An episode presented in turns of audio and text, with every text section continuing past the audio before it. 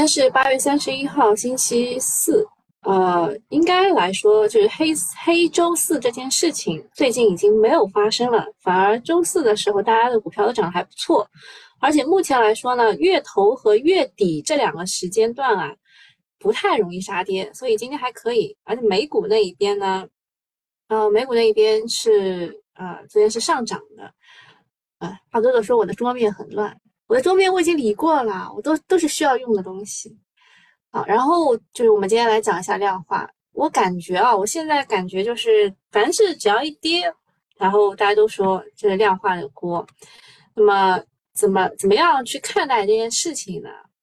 啊，有市场传闻指相关部门将召集量化基金去青岛开会，相关的制度也将在十月份之前出台。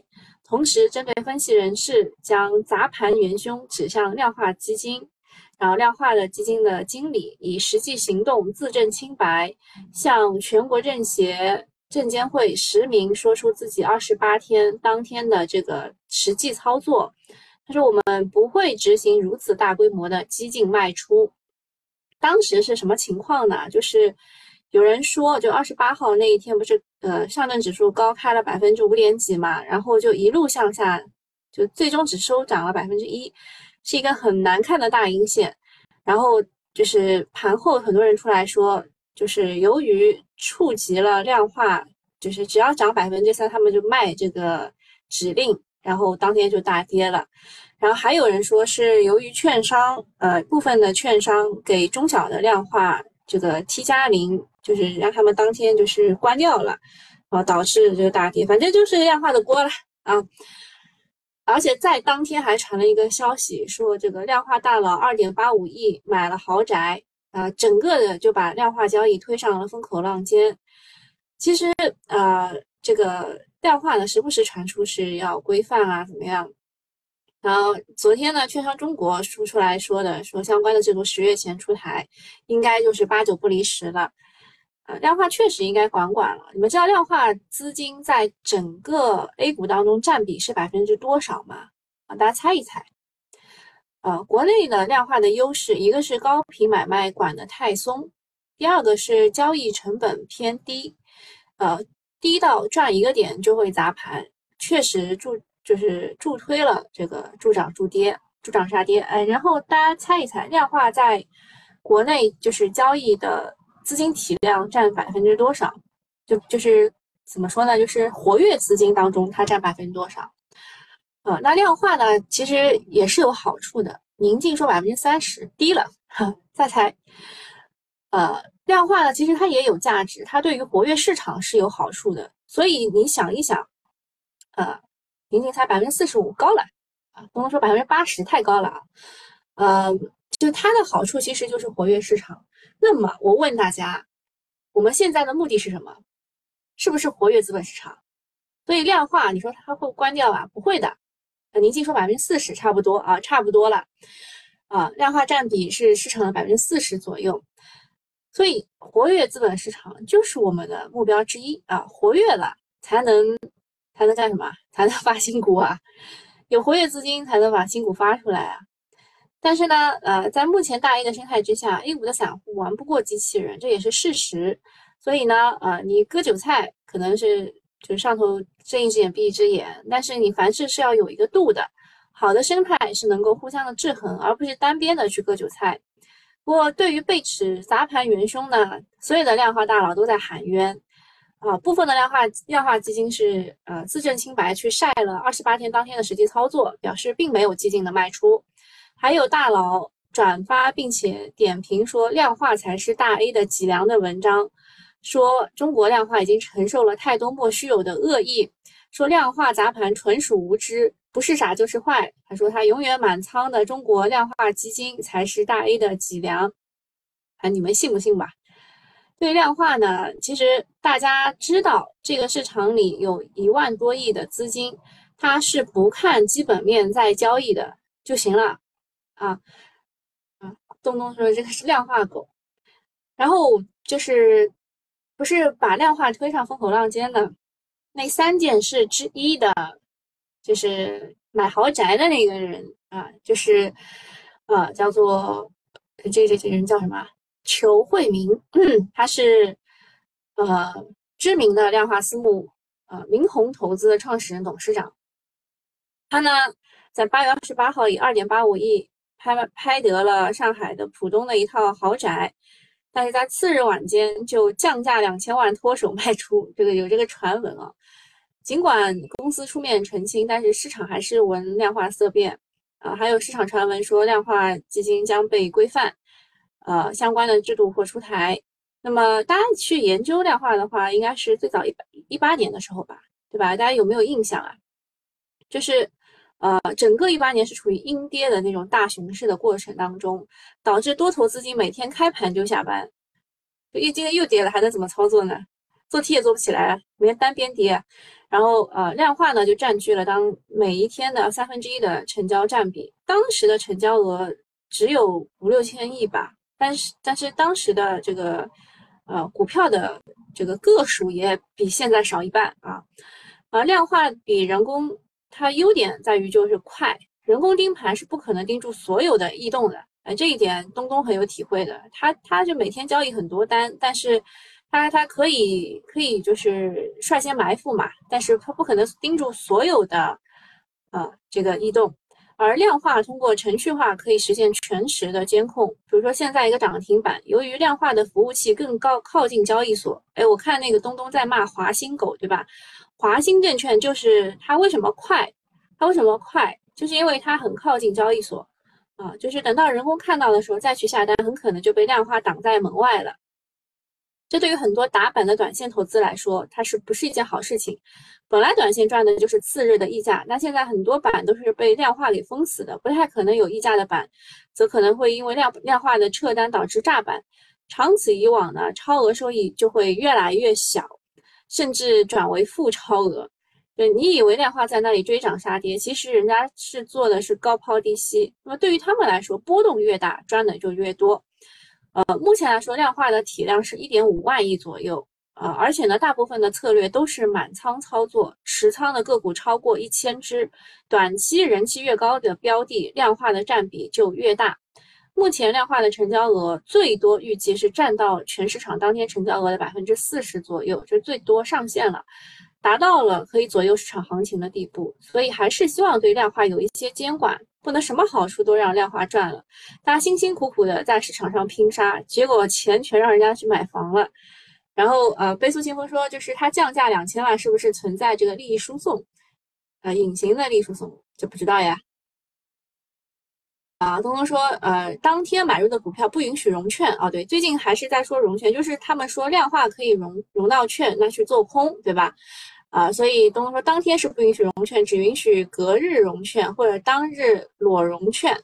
呃，既然大家都是坚定的做多中国的投资者，没有道理在当天买入就反手卖出啊。啊，这个我我不发表看法，就是就是其实我们重点其实就第一就三三大问题吧。第一个是量化到底有没有罪？呃，量化到底有没有罪呢？九坤的老板说他们是永远永远。这个满仓永远热泪盈眶的，我我们没有就是没有办法来说它到底好不好。有些人就是比如说你能看懂量化的操作，你提前埋伏进去，你也能赚到量化给你抬轿子的钱。嗯，但大部分情况来说，量化确实是使得个股的波动变大。然后呃，昨天那个也是做主观多头的刘一辉出来去攻击量化嘛。其实你也看得出来，他们没赚钱，但量化赚钱了。他们发发发新产品发不出来，但是量化发新产品，人家抢售一空，对吧？这个你你这个屁股得坐正了，你就知道他们之间为什么会有这样的这个冲突啊啊！刘一辉说，估计要处理了。我们这样的生态系统，他们高频武器基本一年稳稳当当的就拿走一千五百个五百亿左右的真金白银。所以昨天这个限制量化交易应从制度性不公入手这篇文章是非常的火的，主要的观点就是融券，意思就是量化量化基金能够拿到融券，而我们普通散户很难。啊，然后某大 V 对此有不同的意见啊，他说虽然量化基金拿融券更更有便利，但是因为他们要的量大，而且融券是用在多空策略的，并没有那么多的阴谋论。什么把股价拉起来，然后高位卖融券卖出。呃，这个量化基金做程序化 T 零 T 加零用的也是自己家已经持有的持仓啊，要承担持仓涨跌风险的。那么呃，下一个问题就是怎么样去限制量化？如果大家看一下右上角的图的话，你就会发现啊，这张图是呃量化前几年收到的警告的一个通知，日内反向交易次数限制是三次啊，次数的阈值是三次啊。就他们如果有两两只股票的话呢，一次反向交易了八十七次，一次是一百五十一百五十四次，啊，然后反向交易股数占流通股的呃比例的是零点二啊，你们可以看一下，就划线的次数阈值和呃这个占比阈值，反正就这这两个他们都超过了，所以监管就给他们发这个监控了。啊，如果监管层能这么严格的去限制，能够起到一定的限制作用吗？其实也不行的，啊，因为呃，所有的基金呢，就是比如说有有一个量化基金，它有三百只基金，每只产品它都有茅台这个股票，那每只产品它做两次反向交易啊，也是在阈值之下的，但是在目前的监管之下，它不违规，对吧？它每每一个产品都做两次，那它有三百只产品，它就是反向了六百次。它也可以把股价打下来啊，所以你要把所有的产品都划归在一起去裁定。然后第二件事情就是，大家可以去查一下券商返佣的问题，就是因为你帮这个券商做了这个啊，这个这个这个业绩吧，他们的业绩啊，然后他们会返佣的，返佣金啊，就是啊不收你的这个通道费，就各各种费用啊，就懂得懂懂就不多说了啊。啊，下一件事情，啊，就这，这就是量化的事情，呃，管是应该要管的，这个但是怎么管，其实还是，呃，要需要一些智慧的。然后下一件事情是华为，其实昨天华为产业链涨得还是不错的啊，呃，主要是呃，首先就是这个华为的新手机啊，华为的新手机真的是一时激起千层浪啊。不仅提振了半导体国产替代的信心，还有可能激发出消费电子新的需求周期。正好苹果的这个发布会可能也定在九月中旬，呃，我看好像是九月十二号，对吧？有希望形成共振。那么我们先讲一下华为，它整体呃昨天公布的呃上半年的半年报。它的营收啊是三千零八十二亿，哎，然后是上一期呃上年同期是两千九百八十六亿，净利润四百六十五亿，上年同期一百四十六点二九亿，哇，这个厉害了啊，净利润实在是太厉害了，啊，它持续的投入研发啊，然后研发费用也同比增加了三十五点四一亿，呃，业绩是炸裂啊，这个上半年赚了四百六十五亿，去年比去年多了两倍多吧。这要是在 A 股上，这个市值得多少钱呀，对吧？但它不不在 A 股上市，所以大家只能去炒一下华为的产业链。嗯，然后只能说华为还是那个华为，哪怕在夹缝中求生存，也有重回重回巅峰的一天。啊，随着华为 Mate 六零系列横空出世，估计下半年的业绩会更牛。啊，这个 Mate 六零其实是一个就突然间上架，然后就被抢空的一个东西啊。那这个手机的话，说利润会很高，因为苹果参考苹果，你们就懂了。总之呢，在跟苹果十五的 PK 当中，华为如果能够拿回国内高端市场，那对半导体芯片设计的板块都是强心剂，也会也会带动 A 股更多的上下游公司。啊，其实昨天芯片这一块涨，除了华为以外，还有一个是关于光刻机的一个传闻，但是昨天晚上 我没有听，我也没有看到任何的啊有证实或证伪的小作文。然后再讲一下这个华为吧，华为其实就是带动了芯片，还有消费电子，呃，AI 和消费电子可以看作是国内科技方向当中的主力军啊，生力军和中军，前者代表了活力和未来，后者则是基本盘和稳定器。今年以来，科技方向尤其是半导体的低迷，正是因为中军的迷失，主要就是消费电子它的需求滑坡，全球的半导体销销售的增速处于历史低位。但目前来说，好像是有一点点的反转出来了啊。然后就是生力军 AI 啊，核心的都是在美股那一边。当然还有一系列新的，就是封锁的限制之下，对国产替代的进程比较迷惘。这些就是就是造成了国内的半导体和费城半导体这指数走出了剪刀差的根本原因。但这个看似坚不可摧的铁锁连环，随着华为新机的神秘出现，也被打开了缺口，并有将其瓦解的可能。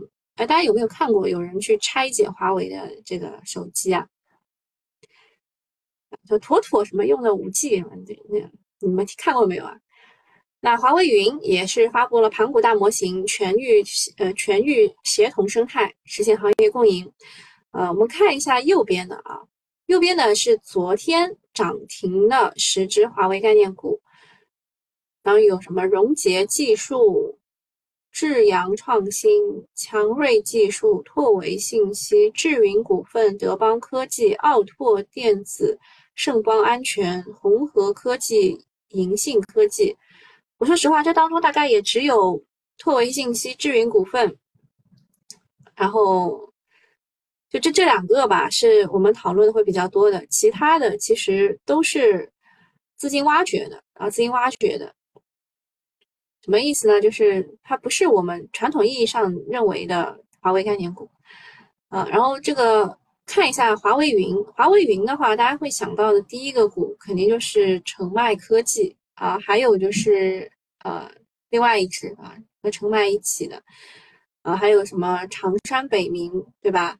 这两个股还有什么软通动力这种，但是可能资金就不会去这些股，或者是他只去拉个百分之五最多了。啊，其实昨天最厉害的还是这个 Mate 六零的系列宣布这个事情当中，像拓维信息，它是华为服务器最大的供应商之一，所以它昨天拉涨停嘛。还有呃，奥拓电子，它是专注服务器储呃存储啊储存的产品。还有强锐技术，华为五 G 没有被制裁之前，它的百分之八十八的营收都来自于华为，所以它就是弹性比较大的一家公司。另外呢，芯片半导体这一块呢，说它的芯片麒麟九九零零 S 疑似使用是国产的七纳米工艺，传闻是中芯国际代工的，所以昨天中芯国际啊是开盘就涨五百分之五点几吧，而且再加上这个科创板，据说是要放松这个。这个这个投资者的门槛嘛，所以就是中芯国际作为六八八的代表，也是昨天被顶顶的比较高。呃，然后这边小作文推的是什么银方微啊？这个这个股还没有退市吗？还有康鹏科技，它属于科创板的次新股啊，它有生产光敏机，就光刻机的原料。然后大港股份也是游资很喜欢的一只股啊。之前就是在炒这个 chiplet 概念股，那芯片的话，昨天涨停的有更新股份，有溧阳芯片、电科芯片、大港股份、银方微、康鹏科技、福金科技，大概是这些。所以你看，大部分有就是跟光刻机、光刻胶有关的，对吧？呃，下一个事情是关于房地产的。呃，昨天上午的时候，广州是打响了一线城市认房不认贷的第一枪之后。晚上，深圳也是重磅跟进啊，就是也说也说要从今天开始实施。呃，现在压力给到北京和上海啊，主要还是一线城市当中啊，广州和深圳其实他们的压力是很大的，房子卖不出去啊，房子卖不出去。那现在其实呃，这个这个政策出来之后啊，是市面上我我个人认为啊，会出现很多卖房的人。为什么呢？因为你要把你现在的房子卖掉，然后你手手手上是没有任何的啊成套住房了以后，你你再去买这个改善性的住房之后，你才能拿到首付的，这就是首次首次首套住房执行的这个政策，所以应该先卖啊，能够卖掉了，你你再去买，应该是这个这个样子的。那么现在来说，一线城市当中，广州和深圳啊，也都呃没有认房又认贷了。那么其他的地方就是北京、上海、石家庄、宁波、合肥、福州、厦门这种地方了。那么认房不认贷呢，其实对于改善性的需求是一个很大的利好。说以广州为例，六百万的房子首付少了两百四十万，上车变得容易多了。但是对于换房的刺激有多大，还是需要一定时间去观察的。首先你得把房子卖掉啊，朋友。总之呢，近期房地产的利好是一个接一个，一个是地产企业，呃，就是可以在二级市场来圈钱；第二个是呃存量房房房会降房贷，这个是已经是从央行那边传出来了啊，越来越多的这个银行都加加入了这个存量房贷啊，这个要降了。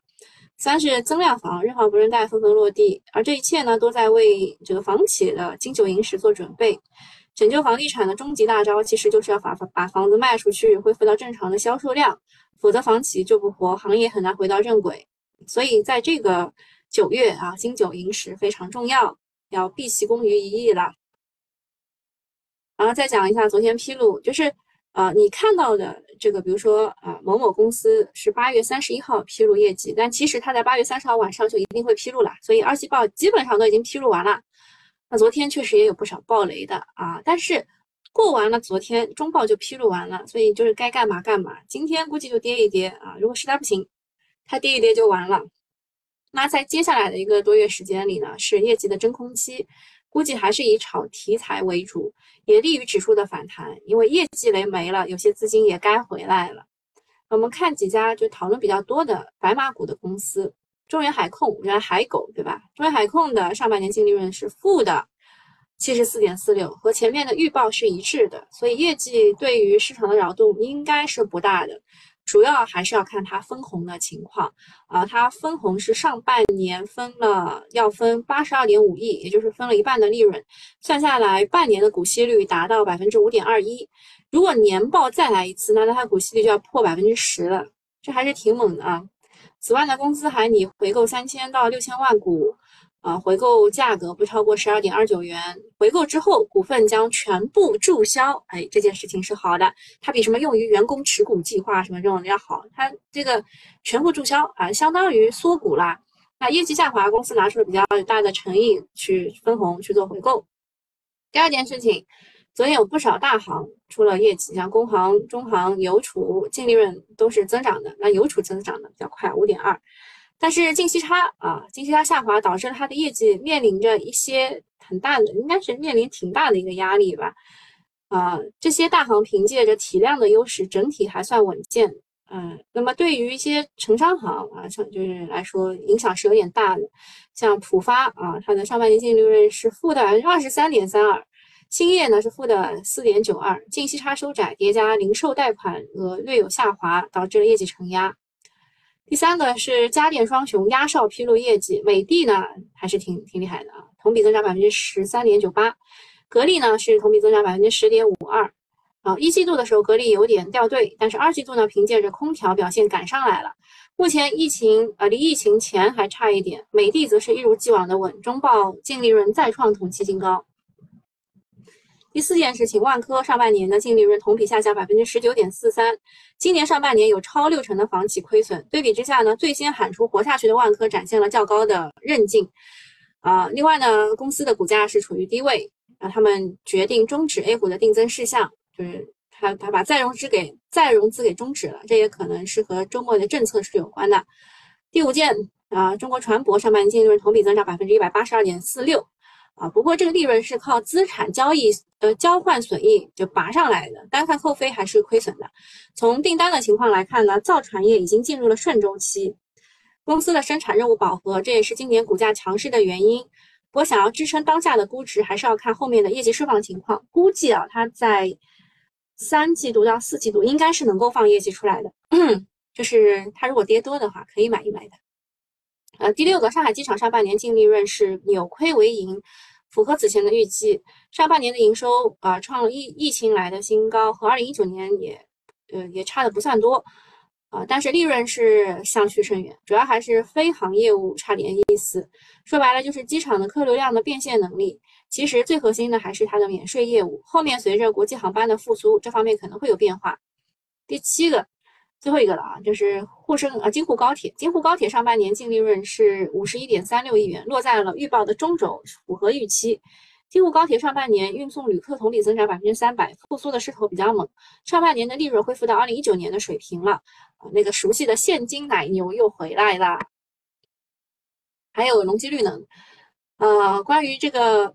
光伏的股啊，它其实业绩很好，它上半年赚了九十二个亿不到一点，同比增长了百分之四十一。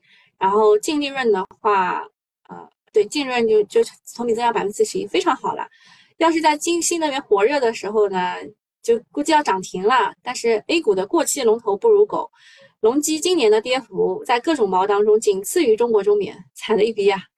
这是 A 股炒作的逻辑，都是预判你业绩太好，他们怕你接下来不会太好，不会更好就砸盘；你业绩差，他们觉得你不会更差，于是疯狂的拉起来，啊，就是你越差他越炒。另外讲一下经纬纺机，很多人来问的，说他怎么主动申请退市了呀？这是三十多年的头一回，但是知道之前有过什么二重二重重工窗，对吧？还有 ST 航道航空、ST 上普等等，所以呃，就也不算很厉害吧。而且这个公司吧，它它怎么说呢？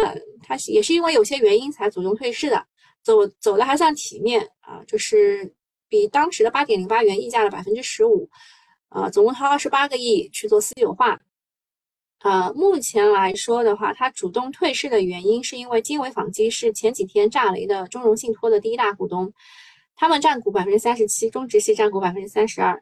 因为经纬纺机背后又是国企，所以啊，中植主动让出头把交椅，可以增加信托的呃信用信用形象。但是经营是一直是中植系在搞的，现在出事了呢，扛雷自然也就是经纬纺机这个大股东顶在前面。公司给出的理由是经营面临重大的不确定性，所以申请退市啊，就其实就是啊，当中股东很很很那个啊，就是啊，大股东是恒天集团，恒天集团呃，恒天财富也也爆雷了，然后中融信托当中的这个大股东也也爆雷了，就这俩都爆雷了啊，在这个大雷之中风雨飘摇，退市呢也是为了。估计是为了更好的拆雷，因为有些东西是见不得光的，比如说中融信托背后的中植系，恒天财富背后的恒天集团是央企，这个时候主动退市可以避免一些信息披露的一些法律的风险，早点把散户清退了，也免得以后吃官司。嗯，就是反正主动退市的几家公司，共同点就是它是国企控股的啊，说明 A 股主动退市经济上是不划算的，只有政治考量的国企才会花钱消灾。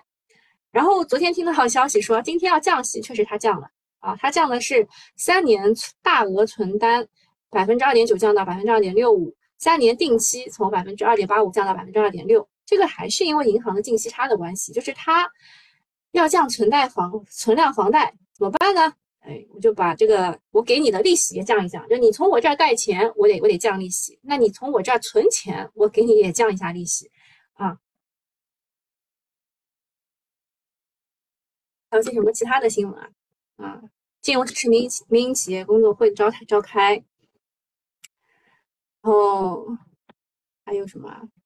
国内国内的期货夜盘主力合约几乎全部都上涨的啊啊！所以呢，历史上每一次库存周期的上升期，一般都是对应着股市的上涨。对于这个角度来说呢，啊，大 A 无需过度的悲观。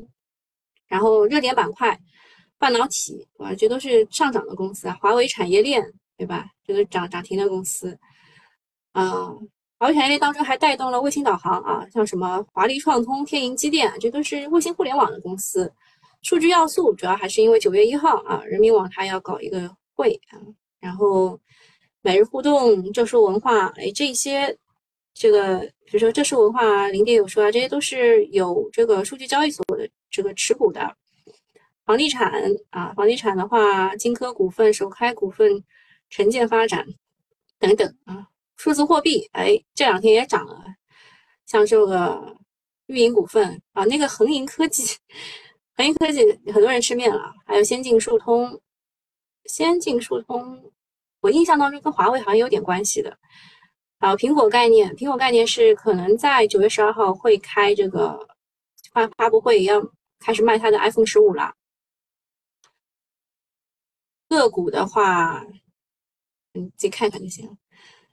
啊，国产大模型啊，网传呢是大模型牌照即将下发，好像是要发八张吧？最早传闻是六张，现在发八张。呃，个股有零点有数、汉王科技、中科信息、新大陆、云从科技、科大讯飞、托尔斯、三人行、安妮股份啊，这是大模型的个股。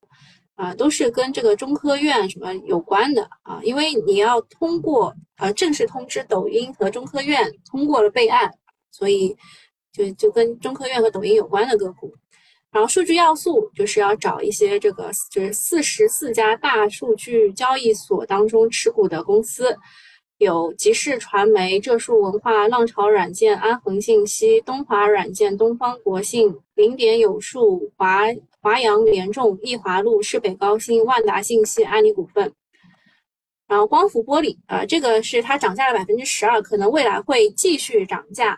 券商认为呢，六七月份组件已经触底反转啊，所以未来这个下半年吧，这个到明年光伏玻璃会继续涨价。那光伏玻璃的话有。北波股份、福莱特、亚马顿、金科、晶晶科技、南波 A。那除了光伏玻璃以外，组件的个股其实也都是在啊这个探底回升的。嗯，隆基也是哈。然后公司观察，目前来说呢，这个立讯精密啊，它又是苹果产业链，又是消费电子龙头，所以迎来了四百四十四家机构的调研。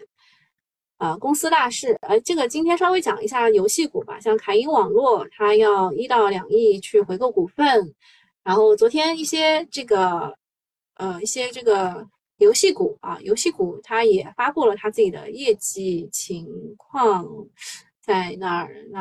啊，在这儿啊，我说三七三七互娱，它其实它的下半年应该还是可以的，就是 Q 二的单季度利润是不行的，但是 Q 三它有啊。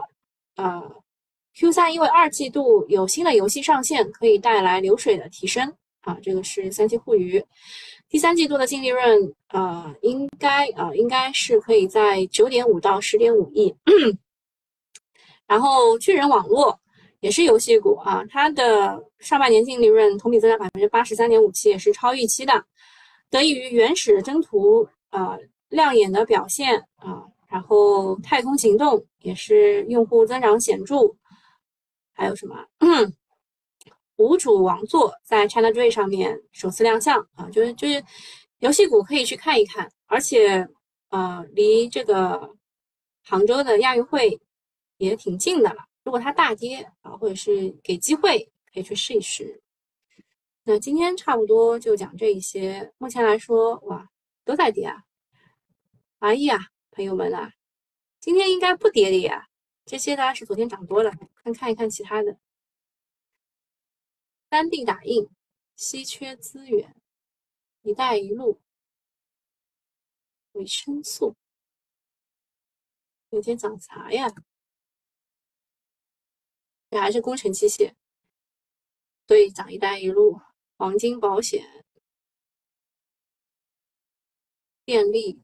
我而且还涨火力、红铝，就昨天没涨过的一些股，跌的京沪高铁，京沪高铁业绩没那么差呀，对吧？它跌了。互联网、出版业、影视传媒、文娱，对，涨的就是有色金属、贵金属、工程机械这种，就一带一路。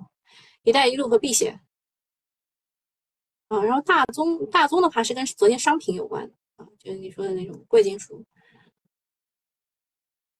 那我们我们还是看一看昨天的华为，华为手机概念股也没咋涨，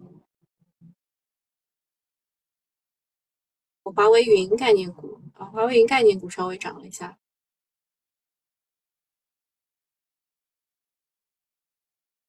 这种啊，像这种就是怎么说呢？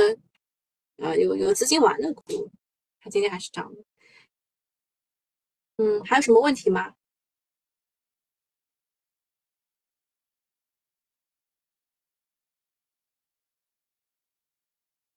啊，没有什么问题的话，那今天就到这里了。我们今天下午的时候会讲一下华为产业链，然后也会带到一些半导体的公司。啊，那今天就这样了，来，拜拜。